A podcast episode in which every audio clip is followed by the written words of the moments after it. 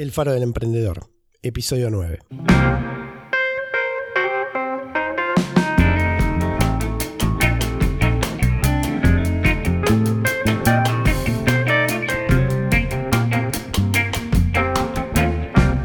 Hola, soy Juan Pablo Luporini.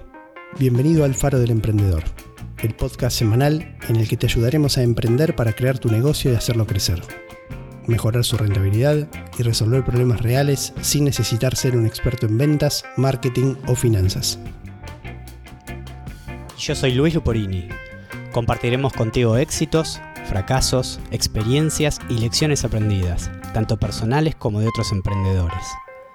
Antes de empezar, te cuento que puedes encontrar el resumen de este episodio con sus notas y puntos importantes juntos con información adicional y todo lo relacionado con este podcast en elfarodelemprendedor.com. Este episodio está auspiciado por Tiendaplex, la plataforma más simple y efectiva para comercializar tus productos en Internet y también en el celular de tus clientes. Si quieres conocer más, puedes visitar tiendaplex.com.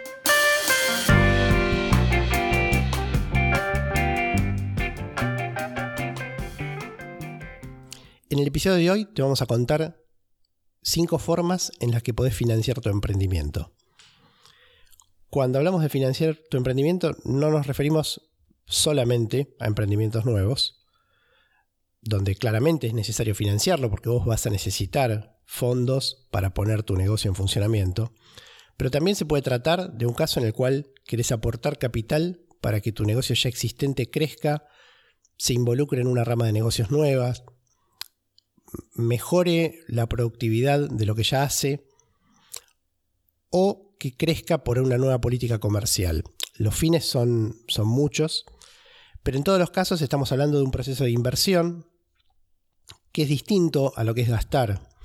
El gasto es un desembolso que vos o tu empresa haces y puede ser muy necesario, pero en definitiva se extingue, produce como resultado que vos tengas menos capital que antes.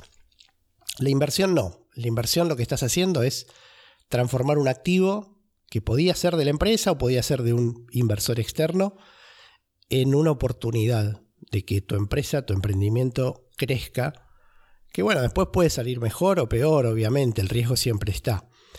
Pero ese proceso de inversión tiene un fin que espera en el futuro obtener para tu empresa una ventaja un crecimiento, una conveniencia. Para que exista la inversión, siempre tiene que haber antes ahorro. Porque si no, no tenés los fondos, no tenés el capital para invertir. Ese ahorro no necesariamente va a ser tuyo o va a ser de la empresa. ¿sí? Ahora vamos a ir viendo cómo los distintos mecanismos que te vamos a proponer, que te vamos a contar, pueden estar vinculados al ahorro propio o al de otras personas, ¿sí? Pero bueno, vamos a empezar por el más simple, entonces, que es invertir mediante ahorros propios. Sí, acá creo que em, una vez comenzado el repaso de cada uno de los puntos, comenzando por este que mencionás, siempre es muy importante tener bien, bien claro qué es lo que estamos tratando de financiar con esta inversión y, y dimensionarla. Porque en definitiva, cuando en particular, cuando uno está emprendiendo, comenzando con un nuevo negocio, puede naturalmente tener la sensación de que lo que se pretende conseguir es rápidamente dinero para comprar mercadería para revender, comprar materia, materia prima para producir, pero no hay que pasar por alto que hay que dimensionar cuánto y cuál es ese objetivo que se pretende lograr. Eh, es muy fácil caer en, en ese concepto de, bueno, no importa, yo tengo que generar stock, tengo que generar inventario y después iré vendiendo. Eh, no, lo que hay que hacer es tratar de parar un poquito ahí, detenerse, pensarlo más con, con mayor conciencia y detenimiento y tratar de ser lo más preciso posible en cuánto es el dinero que voy a necesitar, de qué manera lo voy a rentabilizar con, mi emprendimiento y llegado a ese punto, cuál va a ser el hito en el cual voy a decir la inversión que realizamos o que realicé produjo o no produjo el fruto que se pretendía. porque de no hacer eso podemos caer en que el negocio sea inviable y no nos damos cuenta hasta que llegamos a gastar muchísimo dinero que en definitiva eh, viene de alguna fuente de financiamiento que pretendía eh, un retorno sobre esa, sobre esa inversión y no vamos a poder lograrlo. Entonces, tener muy en claro en dónde es que nosotros vamos a utilizar el dinero que vamos a destinar a invertir, sea propio, sea de terceros, por las diferentes vías que iremos viendo, pero muy claramente cuánto y cuál es ese objetivo y cuándo se va a dar ese hito, sea para bien o para mal, teniendo éxito o fracasando, ¿no? Sí, totalmente, porque además a veces ese ahorro, ese ahorro propio, eh, tiene un, valor, es de un monto conocido, porque uno tiene, por, graficarlo de algún modo, eh, unos, unos, dólares en una cajita guardados, entonces uno sabe cuánto tiene. Pero no siempre es así, porque a veces el ahorro es, es, un sobrante que vos podés tener de otra actividad que quizás se va renovando mes a mes. Por ahí no es sí, tu sueldo. Por tu sueldo, un, un, poquito de tu sueldo que te queda, o de otro negocio que tenés en funcionamiento. Y si uno no hace ese ejercicio que vos mencionas, corres el riesgo de que ese proceso de inversión se prolongue indefinidamente y entonces, bueno, es como una aspiradora de capital, digamos, ¿no? Sí, una, una, bolsa sin fondo. Sí. Claro, claro. Quería comentar sobre el tema del ahorro propio, que cuando, cuando repasemos algunas de las otras opciones que vamos a ir viendo, vamos a ver que quien recibe la inversión pone algo de su parte. ¿Sí? En algunos casos va a ser una tasa de interés, en algunos casos va a ser eh, alguna recompensa. Bueno, vamos a ir viendo los casos. No hay que caer en la ilusión, en la falsa ilusión de pensar que el ahorro propio, la asignación del ahorro propio a la inversión, al financiamiento del negocio, no tiene costo, porque uno no paga una tasa de interés, por ejemplo, en un préstamo bancario. ¿sí? Porque si bien es verdad que vos no le pagás a nadie una tasa de interés, la realidad es que podrías estar usando ese ahorro para otra cosa. Exactamente. Digo, para algo tan simple como, por, por, caso, no sé, un plazo fijo bancario, ¿sí? Por, para decir algo bien simple con lo que seguramente todos estamos familiarizados. De manera que asignar esos ahorros a tu negocio te priva de obtener la tasa del fondo del fondo de inversión o del plazo fijo, de la alternativa que consideraras. Se suele decir que esto es un costo de oportunidad, ¿sí? Eh, y hay que tenerlo en cuenta. esto no quiere decir que no los tenés que usar para el negocio, ¿sí? simplemente que no es gratis como podría parecer. Es una decisión. Lo que puede pasar es que alguien piense, bueno, pero en realidad yo no, no, no, tenía esa plata en el banco, la tenía literalmente en un cajón en mi casa y entonces no me estaba rindiendo nada. Bueno, quizás desde el punto de vista financiero ahí había un error previo, ¿sí? Y, y lo que hay que tener en cuenta es que uno está tomando la decisión de sacarla del cajón, ¿sí? Y sigue siendo válida la comparación, porque vos podés sacarla del cajón para ponerla en tu negocio o podés sacarla del cajón para ponerla en el banco, ¿sí? Sí, claramente. Bien, este es el más simple ¿sí? de los casos. Vamos, al, vamos incrementando un poquito el nivel de, complejidad o de sofisticación y vamos al segundo caso. Eh, ¿Querés comentarlo, Luis? Sí, el segundo caso es obtener dinero o mecanismos para financiarse recurriendo a amigos o y o familiares. ¿Sí? Amigos y familia, en inglés se suele decir friends and family a esto. Eh, y acá, bueno, pasa lo, que decías hace un rato, ¿no? Que la fuente de financiamiento para tu inversión, que requiere de un ahorro previo, como, como contabas, no viene de, vos mismo. Viene de alguien que en este caso con el cual vos tenés una relación de amistad, si es un amigo, familiar, eh, si es parte de tu familia. Pero el fin es el mismo. Es decir, financiar tu nuevo negocio, tu emprendimiento, el crecimiento de un negocio que ya tengas. ¿sí? Entonces acá hay que tener muy claro que eh, en primera instancia el dinero no es propio, ¿sí? con lo cual eh, hay que poner mucha atención al concepto de que como además se lo estamos pidiendo a personas con las cuales tenemos una relación que va más allá de los negocios, de hecho hasta es más importante esa relación por sobre los negocios, en caso de amigos y familiares, entonces estamos poniendo en juego ciertas cuestiones que no hay que pasar por alto y que son muy importantes. En primera instancia, introducimos el concepto de negocio en las relaciones, que no tienen que ver con los negocios. Y eso implica que al asumir ese riesgo de pedir prestado ese dinero y utilizarlos para un emprendimiento en donde en definitiva se está invirtiendo a través de un vehículo que somos nosotros mismos. Es decir, somos quienes vamos a llevar adelante el emprendimiento, somos, somos quienes vamos a tener éxito o quienes vamos a fallar o fracasar en eso. Con lo cual es muy importante entender que estas personas que nos dieron sus ahorros o parte de sus ahorros para invertir, no vamos a seguir teniendo la relación en la vida con esas personas, vamos a seguir teniendo sus amigos, vamos a seguir siendo familiares de esas personas, con lo cual es muy muy importante tratar de entender qué es lo que pasaría si no fuera mal, porque en definitiva si nos va bien, también es importante tener claro qué es lo que pasaría, cómo, cómo devolveríamos ese dinero que nos han prestado más potencialmente algún beneficio por habernos prestado el dinero. Pero ¿qué pasaría en el caso más severo que es si fracasamos, si perdemos el dinero de la inversión, si ponemos un negocio, una empresa, un local, lo que fuera, y nos va mal y tenemos que cerrarla, quebramos lo que, lo que ocurra, en, el sentido de que no, no, hayamos tenido éxito. Sí, ahí me parece que ahí el punto importante es tener claro uno, primero el riesgo, para después poder comunicarlo claramente ¿no? al, inversionista, que en este caso es, es un amigo o, familiar.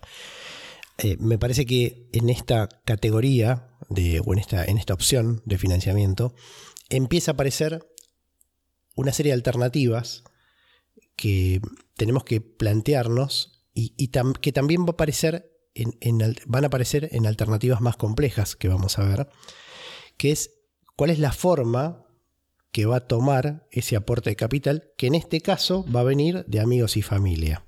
¿Sí? Luis, mencionabas recién el concepto de préstamo. ¿sí? Quizás es lo que todos primero pensamos. Sí. Un familiar nos va a prestar cierto dinero y nosotros después se lo vamos a devolver. Mencionabas también el tema del interés. Obviamente, dependiendo en quién estés pensando, te puede sonar un poco raro lo que estoy diciendo. Por ahí estás pensando en pedirle a, un familiar muy cercano y te resulta raro pensar en esto.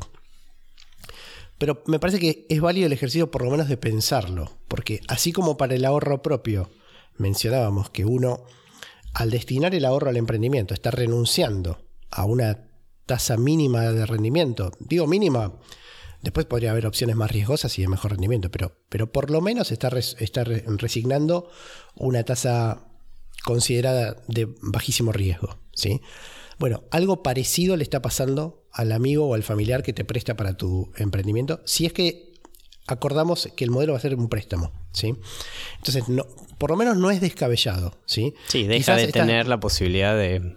Claro, no, lo, no, lo, puede hacer. Poner ese dinero en otro tipo de inversión. ¿no? Exacto. Y, mm, después las relaciones entre las personas son particulares en cada caso y no podemos establecer una norma general. Y, por ahí estás pensando que eh, justo la persona que tenés en mente, si le llegas a sugerir eh, devolver un interés, se puede hasta sentir ofendida. Y bueno, cada uno sabe cómo tratar cada relación. Lo que digo es que me parece que hay que al menos evaluarlo, ¿sí? Eh, porque por ahí, hasta, hasta incluso por ahí esa persona, para, para prestarte el dinero y ahora, ahora quiero salir un poco del tema préstamo exclusivamente, pero digo, para prestarte ese dinero, quizás lo tiene que retirar de una inversión que tiene. Exactamente. lo tiene que sacar de un plazo fijo para dártelo. Entonces, digo, por lo menos hay que pensarlo. Sí, además, digo, más allá de que, como decís, hay otras alternativas que no tienen que ver con el concepto de que exclusivamente te presten el dinero. Esto no quiere decir que no te lo den, pero el hecho de que te dé un familiar o un amigo el dinero no significa directamente que te están prestando porque hay otros modelos para involucrar o para vehiculizar ese, em, esa sesión del dinero para la inversión. Pero de todos modos, en general, por, por experiencia de casos conocidos y casos propios, lo que, lo que yo creo que es eh, siempre recomendable en estos casos, por más de que la relación sea cercana o muy cercana, es tratar de ser lo más prolijos y ordenados posible y acordar las condiciones en, en un papel que idealmente esté firmado por alguien que sea un letrado, ¿sí? un abogado, un escribano, lo que fuera. Eh, puede parecer un poco exagerado desde el punto de vista formal eh, y, por ahí quizás a, alguien le parece, por el contrario, le parece que es lo que debería ser. Bueno, en general es la manera de encarar las cosas de un modo serio porque en definitiva está claro que cuando alguien que es amigo o que es familiar confía en nosotros en el sentido de cedernos ese dinero bajo ciertas condiciones, sea préstamo o algún otro para mm, llevar adelante parte del emprendimiento, en definitiva está depositando esa confianza. Y esa confianza eh, se ha formado con esa relación durante los años. ¿sí? El punto es que de todas maneras hay un imponderable en el medio que es el éxito del negocio. Y eso no tiene que ver con la confianza, tiene que ver con lo que suceda con el negocio y cómo se desenvuelva. Entonces por eso digo que plasmar esos términos con un profesional y, acordarlos y, dejarlos claros desde el momento cero es, a mi criterio, lo que hay que hacer y lo recomendable. Sí, porque además hay que tener en cuenta que nosotros estamos planteando una, una clasificación general, ¿sí? Y dentro del concepto de amigos y familia, uno puede, puede ir desde un familiar extremadamente cercano, como puede ser padre, madre, hermano, hijo, eh, o, un amigo, un mejor amigo, hasta un amigo de un amigo, ¿no? O sea, estamos abarcando un poco eh, un, rango de, relaciones amplio, que son gente con la que hay un conocimiento más o menos directo, en muchos casos será muy cercano, pero, pero sí, es bueno tenerlo claro. Y quería mencionar, como para, para cerrar, porque lo, venimos sugiriendo y no, no lo terminamos de decir, que una alternativa a esta cuestión de pedir el préstamo con o sin un interés de devolución, una manera diferente de tomar eh, ese aporte es mediante la cesión de parte del negocio. ¿sí? Es decir, uno cuando piensa en, en invitar a un amigo o un familiar para aportar, por ejemplo, hasta hace dos minutos hablábamos de préstamo, puede tener la sensación de que eso se parece bastante a un favor, digamos, ¿no? Lo puede pensar de esa forma. Pero tenemos que considerar la otra opción, que realmente el negocio es interesante. Sí, sí claramente. Entonces, eh, en definitiva uno lo, hace con uno lo hace por eso, porque piensa que, las chances de éxito son buenas. Entonces, eh, el amigo, el familiar, eh, puede estar súper interesado en, participar. ¿sí? Y mm, bueno, esto es algo donde es, es complicado romper la barrera mental. ¿sí? Pero, pero a veces es una opción que hay que considerar. Es decir, mi negocio debería crecer hasta tal volumen. Esto es lo que decías vos, Luis, hace un rato, de estimar cuánto se necesita. A mí me parece que yo hice tal aporte hasta el momento en concepto de ideas, esfuerzo, eh, trabajo generado hasta el momento, pero me falta, me falta X cantidad de dinero. Y la verdad es que yo creo que eso, esa cantidad de dinero que me falta va a representar el 10% de la, de la compañía, de la empresa, por decir algo, ¿no? El 10, el 20, el 30, lo que sea. Entonces vos invitas amigos y familiares. Obviamente acá hay que ser todavía más prolijo con, poner en blanco sobre negro las, las, condiciones, ¿sí? Pero hacer un aporte por un equivalente, por un porcentaje X a determinar en, de la empresa, del emprendimiento, que ya no sería no estaría sometido a las mismas condiciones de devolución que en el caso de un, de un préstamo, ¿sí? Eh, sino que va a tener una participación y entonces ahí hay que empezar a pensar en a qué se va a limitar la participación, si va a ser solamente de dinero, si vas a necesitar alguna otra participación adicional en términos de esfuerzo, ideas, toma de decisiones, que es muy importante. ¿sí? Normalmente eso es, eh, sobre lo que hay que ser muy delicado, ¿sí? Sí, claramente. Porque está, en todo este tema que ya, ya nos empezamos a meter con eh, los porcentajes del emprendimiento y qué porcentaje representa solamente una porción del capital y qué porcentaje representa también una capacidad de toma de decisiones. Sí, lo que potencialmente es la evaluación de ese emprendimiento, es decir, cuánto vale. Eh, de hecho, incluso en ciertos momentos, los momentos iniciales, muchas veces no se puede determinar. Uno puede proyectar, pero no se puede determinar. Con lo cual, incluso hay modelos más complejos en donde eh, el compromiso ante la cesión de ese dinero para la inversión eh, se acuerda de antemano, bajo algún tipo de reglamentación, que indique con claridad que esa evaluación de ese emprendimiento, esa empresa, lo que fuera, se va a realizar en un momento futuro entonces establece ciertas condiciones para mm, cómo se, puede llegar a, devolver ese dinero o incluso alternativamente a determinar esa participación en términos de, como decías vos, de porcentaje, pero con condiciones que recién van a ser conocidas en el futuro. Si Esto pasa mucho con empresas de alto crecimiento o emprendimientos de alto crecimiento, donde al principio es todo es toda inversión y, consumo de, ese, de, esos recursos financieros para eh, permitir crear el producto o el servicio. Y una vez creado ese producto o servicio, comienza esa etapa de crecimiento que en general tiene una velocidad em, que es, eh, es muy eh, es muy es importante es muy importante comparada quizás con otros negocios que crecen a tasas menores entonces la evaluación siempre tiene una relación, por un lado, con los, con los activos, pero por otro lado, con eh, la capacidad de ese crecimiento eh, que el negocio puede, em, puede trasladar en, lo que es producción de beneficios. Entonces esa evaluación se posterga en muchos casos, ¿sí? porque al principio no se vende nada porque se está creando. Entonces, eh, incluso hay modelos complejos donde esto se, se, traslada a contratos y demás. Sí, sí em, a ver, recordemos que los emprendimientos cuando recién arrancan, Ahora, eh, comenzamos el, episodio diciendo que no, necesariamente todas estas opciones son para un emprendimiento que recién comienza, ¿sí? Pero como va a haber un caso importante que van a aplicar a, emprendimientos que, están arrancando, recordemos que el, startup, el, inicio de las actividades es el periodo de más riesgo, ¿sí?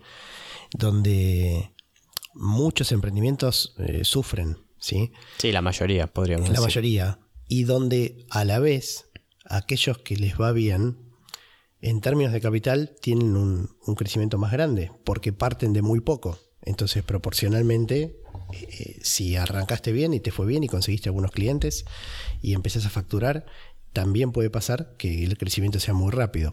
Entonces, estas inversiones para alguien de afuera del negocio tienen ese perfil, como siempre pasa en la vida, y en, las inversiones en particular de mayor riesgo, pero potencialmente mayor rentabilidad también. Y lo que quería decir asociado a esto es que si bien todas estas cuestiones de contrato, parte del negocio, em, pueden sonar raro si uno está pensando en un familiar muy, muy cercano y, y nunca consideró estas alternativas, vuelvo a reiterar el concepto de que estamos hablando de amigos y familias, estamos abarcando un rango de personas muy importante y poder fijar las condiciones y establecer un modelo de participación, recompensas, condiciones beneficiosas de recupero de la inversión, seguramente te va a permitir abrir el horizonte dentro de ese rango de personas a gente que de otro modo mm, por ahí no estaría interesada en participar en el negocio. ¿sí?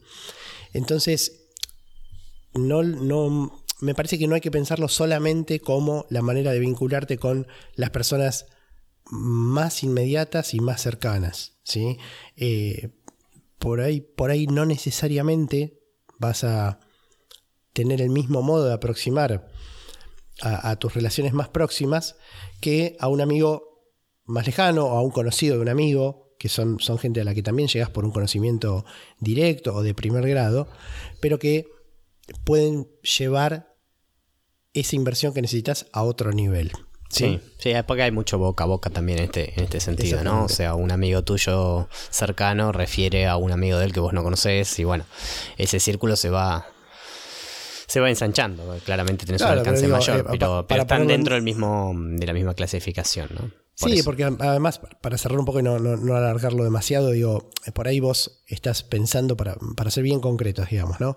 Que a tus padres solamente le pedís hasta con cierta vergüenza por ahí que te, que te presten, no sé, mil dólares, dos mil dólares, ¿sí? Pero cuando vos fijas condiciones que puede hacer que 20, 30 personas quieran invertir, eh, bueno, quizás en vez de mil, dos mil dólares puedes obtener 50 eh, mil dólares o 60 mil dólares, ¿sí? sin mayor esfuerzo. Eh, obviamente no te va a resultar, eh, no, es que no vas a tener que aportar nada a eso, ¿sí? obviamente el compromiso es mayor y, bueno, ahí hablábamos de la, de la posibilidad de retorno para, los inversores, pero definitivamente expande el horizonte. ¿sí? Así que bueno, ese sería el gran grupo de amigos y familias. ¿sí? Bueno, pasamos al siguiente punto, al siguiente modo o manera de financiar emprendimientos, que son los préstamos bancarios. Sí, bueno, esto es como un clásico. Uno muchas veces piensa que, o sabe que es, bueno, es un, negocio muy antiguo, el, negocio de, una institución, una empresa prestando dinero, que esencialmente lo hacen en su mayoría todos los bancos. Y bueno, acá no hay demasiados secretos. ¿sí? Acá lo que hay que tener claro es, eh, hay diferentes modalidades en, en las cuales los bancos nos prestan dinero, pero en general, en la mayoría de los casos, podemos decir que si vamos a un banco y le vamos a pedir dinero, nos van a, nos van a preguntar un montón de cuestiones sobre nuestra situación financiera, sobre nuestra capacidad de repago de ese préstamo, ¿sí? Es decir, en general hay, hay condicionamientos de cuánto nos van a prestar dependiendo de nuestros ingresos actuales. Hay que generar una relación entre cuánto dinero nos pueden prestar y cuánto podemos, podemos ingresar con nuestro trabajo habitual, independientemente de nuestro emprendimiento. O si es para un emprendimiento que ya está funcionando y nosotros vamos a tomar el, préstamo bancario en nombre del emprendimiento de la empresa que ya está en funcionamiento, nos van a pedir información de cuánta, cuánto vende, cuál es su facturación, cuáles son sus beneficios, etc. Y con esas. Em, con, con esa información, el banco lo que hace es un análisis de riesgo, se suele llamar así, y determina la cantidad de dinero que nos pueden prestar. Una vez que hayan determinado esa cantidad de dinero, nos ofrecen diferentes plazos y dependiendo de esos plazos, diferentes tasas o, mm, porcentajes de interés sobre el capital que nos vayan a prestar.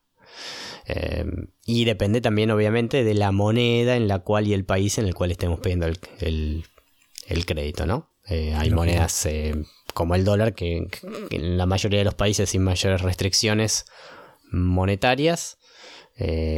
Vamos a poder conseguir desde, desde una institución financiera, un banco, un crédito en dólares con tasas que varían mm, desde, no sé, en Estados Unidos, desde el 3%, las más, quizás 2,5, 3% de las más económicas, hacia, bueno, 10, 12, 15, 20, dependiendo del país que tengamos.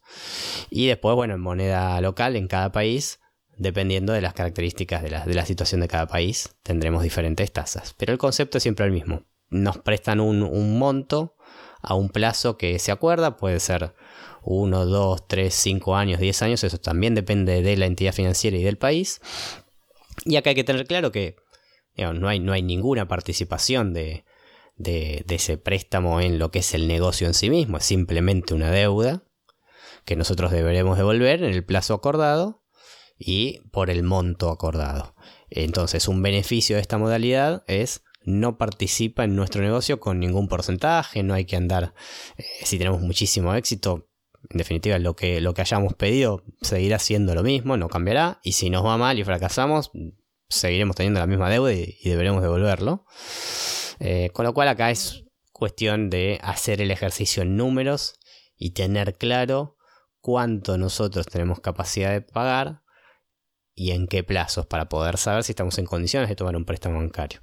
Eso como primer aspecto y en segundo aspecto, bueno, por supuesto, ver si eh, las entidades bancarias nos van a prestar partiendo de las condiciones que mencionaba inicialmente, ¿no?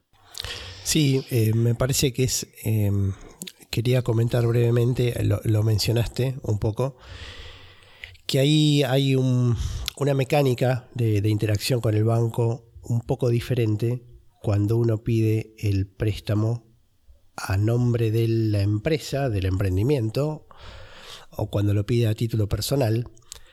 Mm, varias cuestiones sobre esto. En primer lugar, si nosotros estamos por comenzar un emprendimiento, ¿sí? vamos a poner un negocio, una empresa, una fábrica, un comercio, podemos decir que a los efectos bancarios todavía esa, figura legal no existe. No hay historia. No hay historia. Entonces es muy poco probable que obtengas un, préstamo bancario significativo. ¿sí? Por ahí alguna, algún paquete de cortesía, digamos, pero en general va a, ser, va a ser poco probable porque no hay ningún dato sobre el cual hacer ese análisis que mencionabas, Luis. O sea, no, no hay historia. de riesgo, exacto.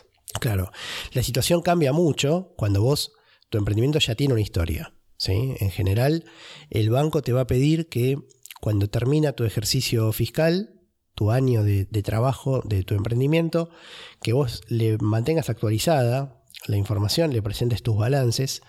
Es algo que de, entrada suena un poco invasivo. Uno una veces piensa, pero, pero ¿por qué te importa esto? Digamos, ¿sí?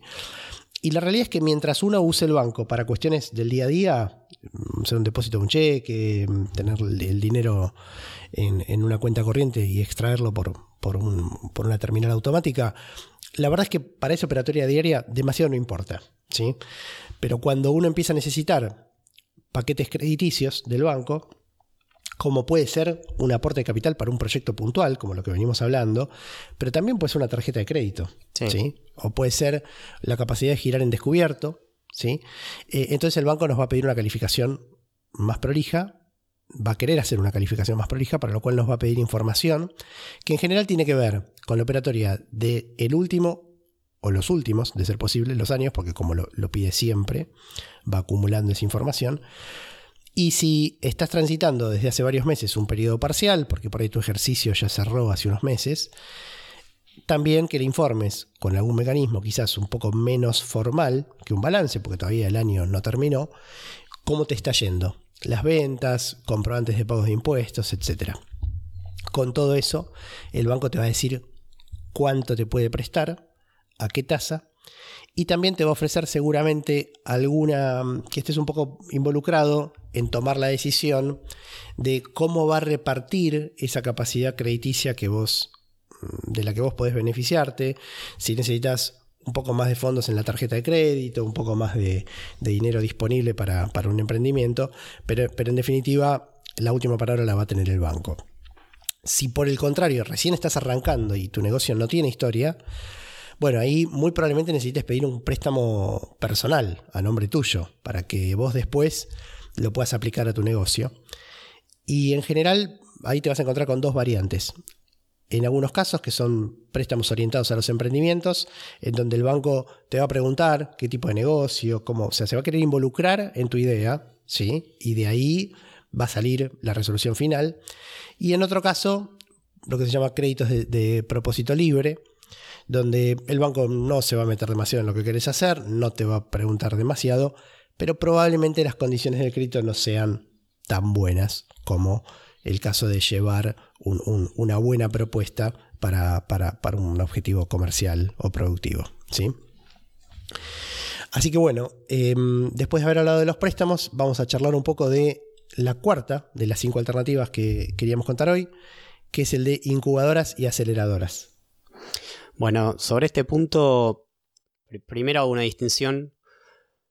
Son términos que a veces se usan de manera indistinta y en, términos estrictos la verdad que no es lo mismo, una incubadora y una aceleradora. Podemos decir que una incubadora es una institución que está orientada hacia fomentar la creación de nuevos negocios, fomentar el emprendimiento desde en general estadios que tienen que ver con arrancar de cero y con personas que estén dispuestas a llevar adelante el esfuerzo para emprender y para crear un nuevo negocio, pero que no tengan los recursos para hacerlos por su propia cuenta o no tengan la experiencia o una combinación de ambas cosas.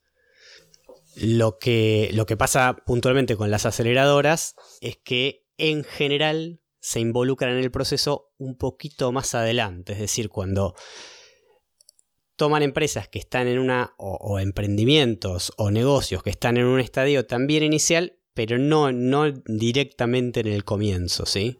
Sino donde ya han tenido la posibilidad de desarrollar un modelo de negocios y hasta incluso probar parte de ese modelo de negocios. Y, y quizás están en un estadio donde necesitan empezar a dar algunos saltos de crecimiento, ¿sí? validar más em, masivamente el, modelo de negocios es otra de las alternativas, pero en general arrancan un poquito más adelante en la evolución, en la cronología del crecimiento que puede tener ese negocio o ese emprendimiento que ya está en curso. ¿sí? Contemos un poco en qué consiste típicamente o cuáles son las opciones o qué variantes de apoyo brindan eh, por ejemplo. Bueno, en ambos casos, ¿no? Pero... En ambos casos, sí. Lo que sucede, primero nos vamos a encontrar con este tipo de instituciones privadas y en algunos casos nos vamos a encontrar con este tipo de instituciones también públicas, ¿sí? Eh, y a veces hay mixtas, ¿sí? Algunos, en, algunos casos son instituciones privadas con subvenciones o subsidios provistos por los estados, a veces nacionales, a veces municipales, provinciales, lo que fuera. Em, lo que sucede es que en general se enfocan en dar ese soporte que decíamos para llevar adelante los negocios o empezar a emprender. Tiene que ver con dar capacitación de cómo se lleva adelante un emprendimiento, cómo se puede hacer crecer, establecer redes de contactos en la misma industria, en el mismo sector, con las personas que estén emprendiendo, dar mentorías, ¿sí? poner a disposición profesionales acostumbrados a ver en su día a día emprendimientos, eh, startups, negocios, ideas y entonces dar mentorías en ese sentido a, la gente que está recorriendo este camino. Dar incluso espacio físico, ofrecer una oficina con conectividad a Internet, con herramientas, con licencias de software y demás. Entonces, en muchos casos es necesario contar con, con, un espacio físico para reunir a las 2, 3, 4, 5, 10 personas que estén emprendiendo y brindarles la posibilidad de tener un lugar físico donde trabajar juntos e incluso donde compartir, ahora está muy de moda este tema del coworking y demás, compartir el espacio con otros emprendimientos. ¿sí? Eh, este tema de, generar esa empatía con personas que están en una circunstancia similar, quizás a la de uno cuando está emprendiendo, es, muy positivo y, genera un, ambiente social y un contexto social en donde en general eh, de esas cosas salen cosas buenas, se establecen nuevos contactos, uno se puede apoyar en la experiencia de los demás. Son, son bastante interesantes em, las alternativas y las facilidades que ofrecen estas empresas. Por supuesto, no es una. no son instituciones de beneficencia, ¿no? Eh, esto tiene una contracara y una contrapartida. En general. Eh, bueno, cuando estas instituciones están. Em, son instituciones públicas, tienen que ver eh, persiguen un fin de apoyar emprendimientos en cierto sector o cierta industria para hacer crecer o aumentar la probabilidad por lo menos de hacer crecer esa industria en el país en donde eh, los, los, gobiernos entienden que hay que fomentarla, fomentarlas y si las iniciativas son privadas tienen que ver con eventualmente participar en la potencial evolución de ese emprendimiento y en el éxito que pueden llegar a tener los emprendedores que creen esos negocios y lleven adelante esos negocios. Desde em, participar, como hablábamos antes, en un porcentaje del negocio si el negocio crece y desde también aprovechar para em, eventualmente lograr validar incluso situaciones en donde grandes empresas que proveen estas instituciones de, aceleración eh, y de incubación eh, pueden establecer, destinar, destinan parte de su eh, presupuesto para ver cuáles son las tendencias del emprendimiento y de los emprendedores en cada uno de los países donde están, para llevar adelante incluso algunas para seleccionar aquellas que les interesan e integrarlas a sus líneas de negocio. Digamos, esto también sucede. ¿sí? Bien. Em, para, tratar de de marcar un poco más la diferencia entre los dos perfiles, el de incubadora y el de aceleradora, dirías que hay un, comportamiento distinto respecto de lo que es la inversión en, moneda, digamos, ¿no? En, con fondos concretos. Eh, a ver, lo que pasa en general es las incubadoras están más alineadas con em, facilitar a las personas que quieren emprender y que cuentan con ese capital humano y, son personas con una idea que entienden que tienen una idea creativa y un, negocio muy interesante por desarrollar, pero no tienen más que eso. No tienen fondos, no tienen lugar físico, no tienen recursos y no tienen experiencia haciendo negocios. Eso podríamos decir que es lo que tienden a hacer las incubadoras, entonces les dan un poco lo que decíamos antes, espacio físico, mentorías, demás, e incluso algún financiamiento, lo que se suele conocer como capital semilla, ¿sí? que es el financiamiento inicial que no en todos los casos, pero en algunos casos se utiliza, que suele ir entre, entre 0 y, en, términos de dinero, entre 0 y 50 mil dólares. Ese es el rango aproximado de lo que se denomina capital semilla. Entonces es, es, bastante común que en las incubadoras haya incluso concursos, programas y demás para que los emprendedores se inscriban, se anoten, se involucren y terminan seleccionando un conjunto de emprendedores donde las ideas han han transitado un proceso de preselección y han, quedado con finalistas que son aptos para bueno, ganar ese presupuesto, ese puesto, ese lugar en, el la incubadora y demás. Y después los, acompañan en adelante. Em, esto, eh, esto es el concepto más de incubadora. Ahora, las aceleradoras, después sí, lo que sucede es, como en general las aceleradoras tienen más participación en en los negocios o en los emprendimientos que ya tienen un nivel de madurez un poquito mayor en el mercado.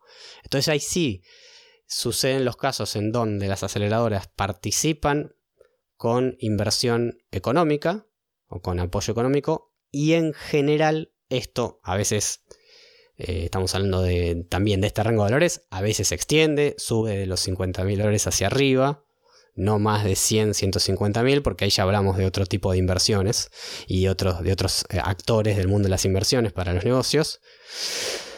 Pero claramente el, objetivo de las aceleradoras puntualmente, más allá que hay una intersección con las incubadoras en algunos aspectos, es participar del negocio con una representación como contabas antes con el caso de em, préstamos potenciales a conocidos, familiares, amigos y demás, eh, sesión del dinero, no préstamos, para participar en una porción del negocio. Bueno, con las aceleradoras pasa lo mismo, pero el capital lo pone la aceleradora. Bien, bien, bien.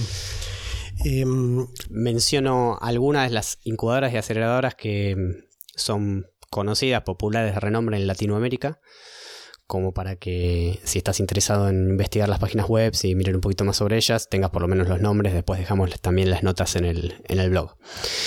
Guaira es una incubadora bastante popular, es privada, es de Telefónica.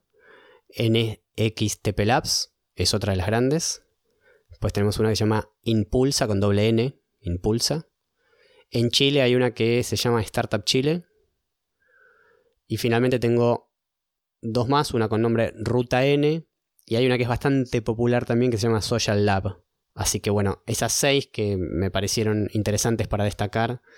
Eh, bueno, después dejamos en las notas, pero por lo menos para, mencionarlas. Bien, fantástico. Bueno, y llegamos al último punto, a la última alternativa, forma que, queremos tocar en el episodio de hoy para financiar tu emprendimiento, que es lo que en inglés se conoce como crowdfunding o sería algo así como financiamiento colectivo. Colectivo. Sí, exacto. Que tiene pequeños matices y, variantes. Vamos a, para no entrar en, demasiada diversificación, a mencionar tres variantes ¿sí? que tiene el, crowdfunding. La primera de ellas es el, que está basado en recompensas, ¿sí? o, el, en inglés reward crowdfunding.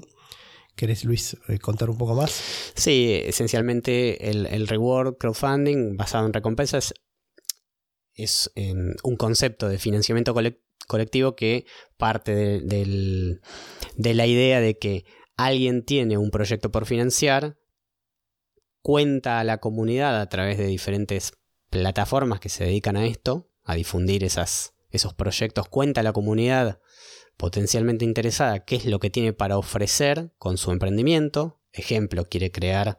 Em, hay, un, hay un caso de una mesa de luz inteligente que tiene puertos para cargar el celular, tiene luz LED y demás. Bueno, este, después otra persona tiene la idea de crear una impresora 3D que tiene tales características, otra persona tiene la idea de crear una bicicleta que cumple tales características. Bueno, entonces la idea es preparar tu proyecto, tu emprendimiento con toda la información posible y presentarla en una de estas plataformas que se dedican al rewards crowdfunding. Entonces eso lo expone ante la comunidad de un montón de personas que es un sitio público en definitiva, pueden acceder a ver las características de tu proyecto y tomar la, decisión de invertir una porción de dinero propia para financiar la, em, la creación o, la creación de ese negocio o el desenvolvimiento de ese emprendimiento. Como contracara de eso, ¿sí? todas aquellas personas que hayan eh, participado de ese financiamiento colectivo, es decir, todas las personas que pusieron un monto de dinero en ese proyecto a través de las plataformas, si se cumplen ciertos objetivos, van a gozar de una recompensa, un premio. ¿Qué significa? ¿Qué puede significar un premio, una recompensa? Depende mucho del proyecto. ¿Sí? Por ejemplo, en el caso que decíamos de la bicicleta, puede implicar que de la producción de bicicletas, la persona que, que, aportó cierta por encima de cierta cantidad de dinero, tengo una bicicleta mucho más barato que el precio de venta al público. Eh, también puede significar, en el caso de, em, de que se cumplan ciertos objetivos con el emprendimiento, que esa persona, eh, si es por ejemplo una plataforma de software, eh, tenga acceso al software eternamente como, como una licencia de por vida, porque fue partícipe de ese financiamiento inicial. Entonces, independientemente de cuál sea la recompensa o la retribución, en el sentido de, eh, haberse cumplido ciertos objetivos que son simplemente muy claros eh, de la manera que se, se, destacan o se mencionan en estas plataformas para cada uno de esos proyectos a financiar, si eso se cumple, entonces los partícipes terminan obteniendo este, uno, al menos uno o una, o una diversidad de recompensas por su participación. Si bien eh, estas recompensas muchas veces son, son, como vos dijiste, en beneficio, facilidad de acceso, descuentos, eh, y no son en términos económicos concretos, no es que te van a dar tanto dinero, ¿sí? Uno podría decir que hay una cierta, un cierto equilibrio, ¿sí? Entre los montos que típicamente se invierten por parte de los financistas de estos proyectos y una suerte de estimación del valor económico de la recompensa. ¿sí?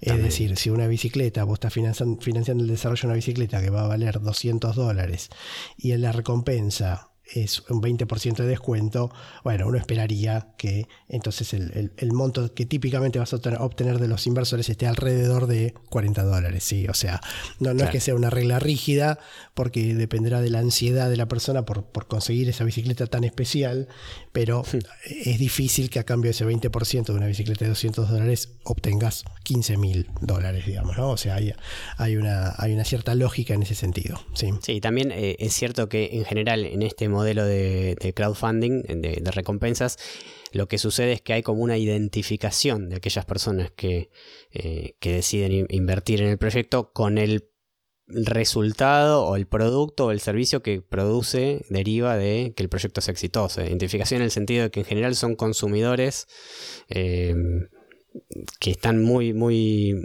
muy enganchados, muy, muy en la línea de, lo que el producto o el servicio va a ofrecer, muy contentos con esa idea. Y le pueden otorgar un valor eh, subjetivo mayor al que por ahí estrictamente uno le pensaría que tiene, digamos, ¿no? Claro, exactamente. Bien. ¿Querés comentar algún, algún ejemplo, alguna plataforma? Sí, tenemos un, eh, a ver, podemos mencionar un ejemplo relativamente conocido eh, de un de una persona que se llama Chris Cody, que es un estudiante, bueno, en ese momento era estudiante, un estudiante norteamericano que estaba viajando por Perú. Y bueno, con, la particularidad del clima de Perú y demás, y la, particularidad de la cultura en Perú, se encontró con que era muy común eh, y muy cómodo y muy habitual viajar eh, y transitar los paisajes de Perú, que son hermosos, con, usando suéteres hechos de, de lana de alpaca e incluso em, confeccionados localmente, ¿sí? Por la población local en Perú. Es, bastante, es una tradición y, es una costumbre habitual en Perú eh, el, tema, el tema del tejido usando este tipo de materiales.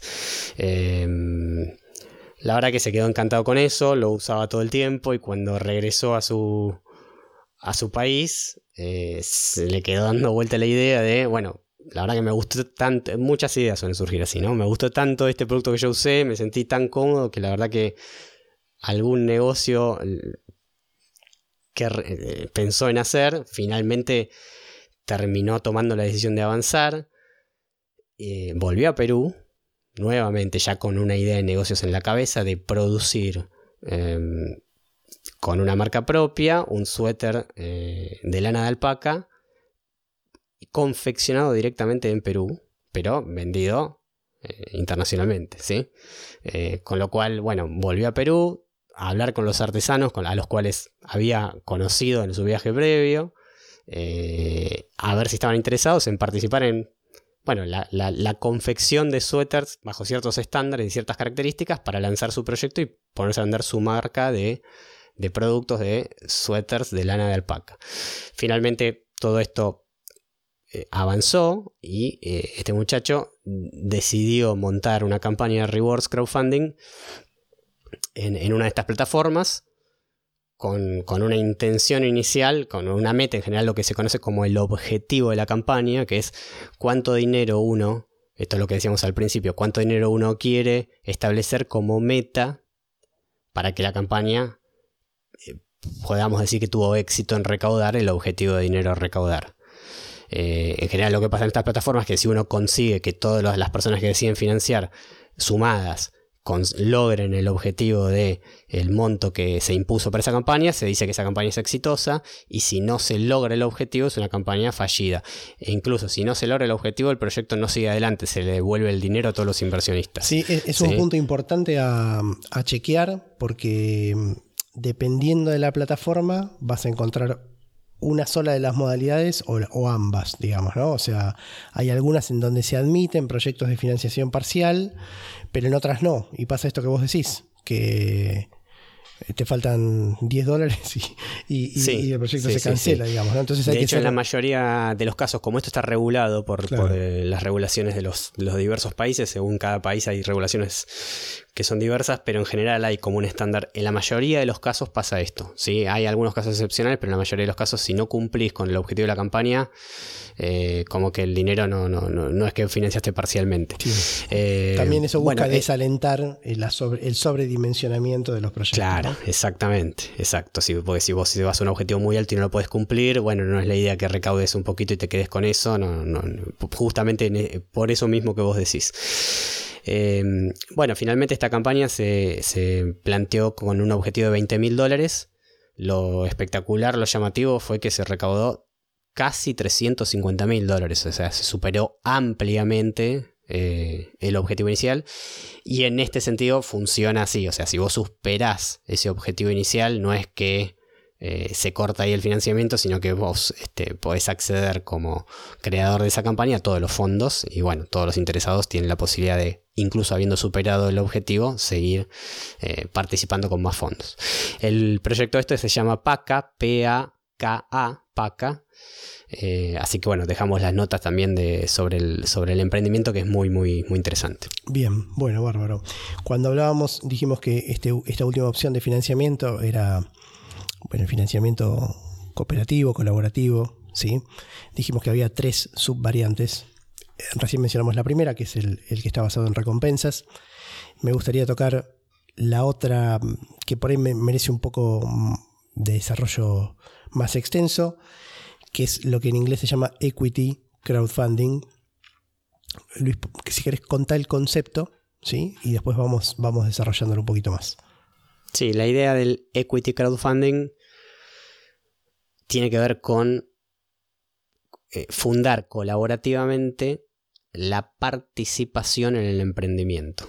¿sí? El, el, término equity en inglés se utiliza en el mundo de los negocios para hablar de las participaciones o, las porciones de un negocio, una empresa o un emprendimiento en términos formales, es decir, qué porción del negocio le corresponde a qué persona o a, cuántas personas le corresponden qué porciones del negocio. Entonces lo que se hace con este modelo de financiamiento colectivo es que aquellas personas que, así como en el caso anterior, deciden em, emprender y publicar su proyecto en una de las plataformas que ofrecen la facilidad de llevar adelante equity crowdfunding, eh, entonces lo que en definitiva acuerdan con eh, las plataformas al publicar el proyecto y luego con aquellos financistas que decidieron poner dinero en esos, eh, en esos proyectos de inversión es a cambio de la participación, perdón, a cambio de la cesión del dinero en, en, concepto de la inversión en el proyecto, se termina otorgando participación, si, si, quieren el término acciones en algún caso es válido, pero representatividad en el negocio en sí mismo, ¿sí? Esto en un universo quizás de financiero, de las finanzas, uno lo puede trasladar y pensarlo como, como lo que sucede en, una bolsa eh, convencional, donde, se, donde participan grandes empresas en el mundo y bueno, uno puede comprar acciones y vender acciones de esas empresas que son pedacitos de cada una de esas empresas en definitiva. Bueno, esto es similar ¿sí? Si bien estamos hablando de proyectos en general mucho más pequeños en términos de lo que vale un negocio, lo que vale una empresa, lo que valdría si opera como dice que va a operar, o si crece como dice que va a crecer, en definitiva lo que se está financiando, eh, lo que está realizando con este proyecto es obtener ese financiamiento y a través de la cesión de ese dinero que dan los financistas, los financistas como contraparte de eso reciben participación o porciones de ese negocio en desarrollo. Bueno, eh, yo quería contar respecto de, para ejemplificar un poco esto, hay un caso que es bastante paradigmático, que es el de la empresa Monzo. Monzo es, es una especie de nuevo concepto, es, un banco, digamos, es básicamente un banco, pero un banco muy basado en, en la tecnología que tiene un enfoque bastante novedoso. Está, está muy bueno el sitio para verlo y para, para, entender un poco la filosofía que manejan. Está, está, basado en toda una concepción bastante, digamos, bastante novedosa del trato al cliente, ¿sí? Y de las facilidades que tienen para usar la cuenta bancaria internacionalmente que sabemos que es, un terreno que es, un, problema, es un problema y, mm, que suele tener comisiones muy altas y, bueno, están tratando de diferenciarse a partir de ahí. Hicieron un, proyecto de, inversión de este estilo a través de la plataforma Crowdcube, que es una plataforma británica, y le fijaron un objetivo de 20 millones de libras, o sea, estamos hablando de un número que no es despreciable, ¿sí? No, no, fue el comienzo de la empresa, la empresa ya existía, ¿sí? necesitaban una ronda de inversión para crecer. Es importante aclarar que esto se usa para, para proyectos que no han comenzado o incluso se utiliza también para proyectos que están en curso para obtener un, salto de crecimiento adicional, ¿no? Claro, exactamente. Em, bueno, como, como datos, algunos, algunos números, ¿sí? Porque para lo, para lo que son las compañías que se suelen llamar fintech, que son empresas que tienen una conexión muy fuerte entre lo que son finanzas y tecnología, son compañías financieras basadas en recursos tecnológicos. Ah, mm, les cuento algunos datos de, de la ronda esta de financiamiento. Se alcanzó el objetivo en dos días y un poquito menos de tres horas. Estamos hablando de 20 millones de libras. ¿sí? Eh, mucho dinero y muy rápido. Mucho dinero. ¿Cómo se distribuyó? Bueno, fueron, eh, voy a los números redondos, ¿sí? fueron casi exactamente 36.000 inversores. ¿sí? 2 millones de libras, o sea, el 10% de lo que se buscaba, provino de inversores que ya eran previamente inversores de la empresa. ¿sí? ¿Cuántos?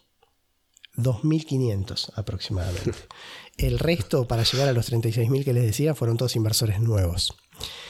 Y de los 20 millones de libras, casi 18, muy cerquita de los 18, se consiguieron en el lapso de 2 horas y 45 minutos. Ah, sí, es impresionante. Y el último dato, que ya, ya es una curiosidad estadística, el, el, minuto de inversión más rápido de esos dos días y casi tres horas recaudó 3 millones de libras. ¿sí? sí, una barbaridad. Sí, no, no, son números llamativos. Obviamente están apalancados por el hecho de que era una empresa que ya existía y que ya tenía un número importante de inversores y evidentemente manejaron muy bien toda la previa, el marketing, marketing de la ronda de inversión. Sin duda. Si entran a monzo.com van a ver la referencia en el blog del, del sitio. Incluso hay, hay, hay, un video contando sobre esto y el agradecimiento a los inversores. ¿sí? Em, Acá es importante en, en, ambos escenarios, tanto en el equity crowdfunding como el rewards crowdfunding, más allá de que este caso es un caso paradigmático por los montos, ¿no? Pero lo que se puede notar y, que es importante destacar es que en general hay, es, es realmente colectivo. Si bien hay plataformas que son más exclusivas y más orientadas hacia cierto tipo de inversores más calificados en el sentido de que son profesionales o no. Pero en general, las plataformas de crowdfunding, tanto de rewards como de equity, eh, es, eh, hay, que tener en cuenta que están pensadas para que las personas inviertan montos pequeños. ¿Sí? Claro. 100 dólares, 50 dólares, 200 dólares, 300 dólares. Esto no quiere decir que no se pueda invertir más. Pero sí hay límites y eso eh, es lo que hace bastante sorprendente eh, recaudar este tipo de montos, pero en general todos los proyectos son financiados por muchas personas. ¿sí? Todos los proyectos que les va bien. Sí, sí, sí. Justamente usan, usan la masividad para, llegar al, financiamiento requerido. Yo quería, para cerrar, mencionar el tercer subtipo, sí, que es, una mención sobre la que no nos vamos a explayar demasiado, que es la que, ah, porque dentro de lo que es el, crowdfunding hablamos del rewards, que son las recompensas, hablamos recién del equity. El tercer tipo es lo que se conoce como crowdlending, que es el préstamo colectivo, ¿sí? en donde la empresa básicamente en vez de ir a pedir un crédito a un, banco, lo pide a la comunidad. ¿sí? Y entonces eh, la plataforma, las distintas plataformas que prestan este, este servicio, lo que hacen es típicamente una calificación de riesgo, como haría el banco en un crédito tradicional, ¿sí? de quien lo está solicitando, y exponen esa información para que los, los usuarios, los pequeños financistas, sepan qué nivel de riesgo tienen y qué renta pueden aspirar a obtener. ¿sí?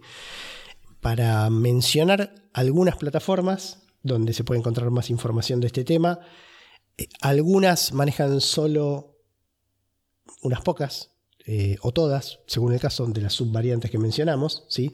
Pero bueno, es para revisarlo en profundidad y ver si alguna se adapta a lo que estás buscando. También hay restricciones por zonas, ¿sí? Pero las que vamos a mencionar tienen una buena llegada a Latinoamérica y a España. ¿sí? Podemos mencionar Kickstarter, que es probablemente la más conocida de todas. La más popular. ¿sí? Mm. Y después Indiegogo o Indiegogo, que es eh, junto con Kickstarter la, una de las, más conocidas.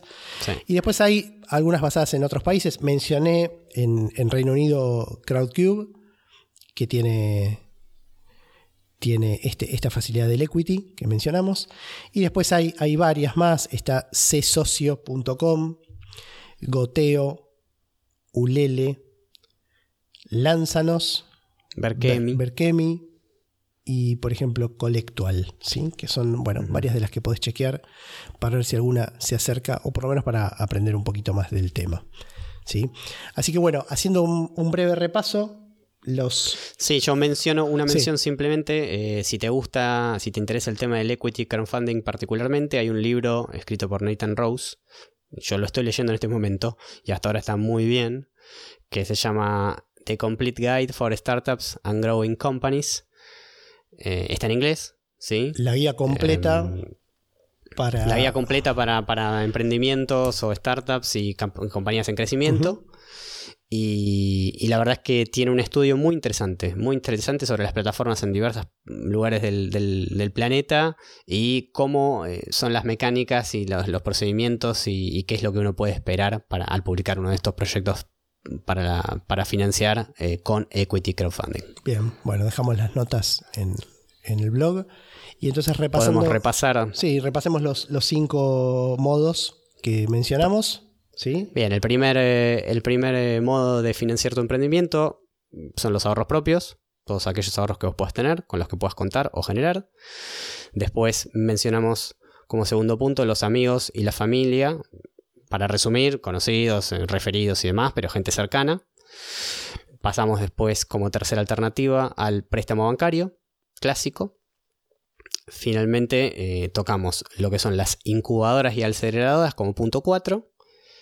Y el último punto que acabamos de, de concluir, todo relacionado con crowdfunding, con sus alternativas como equity, rewards, recompensas y eh, eventualmente crowdlending, que son préstamos colectivos. Fantástico, fantástico. Bueno, vamos hasta acá entonces, ¿sí? Llegamos hasta acá con el episodio de hoy. Esperamos que te haya gustado. Te agradecemos por habernos acompañado y esperamos que lo que charlamos te pueda ayudar a emprender y hacer crecer tu negocio.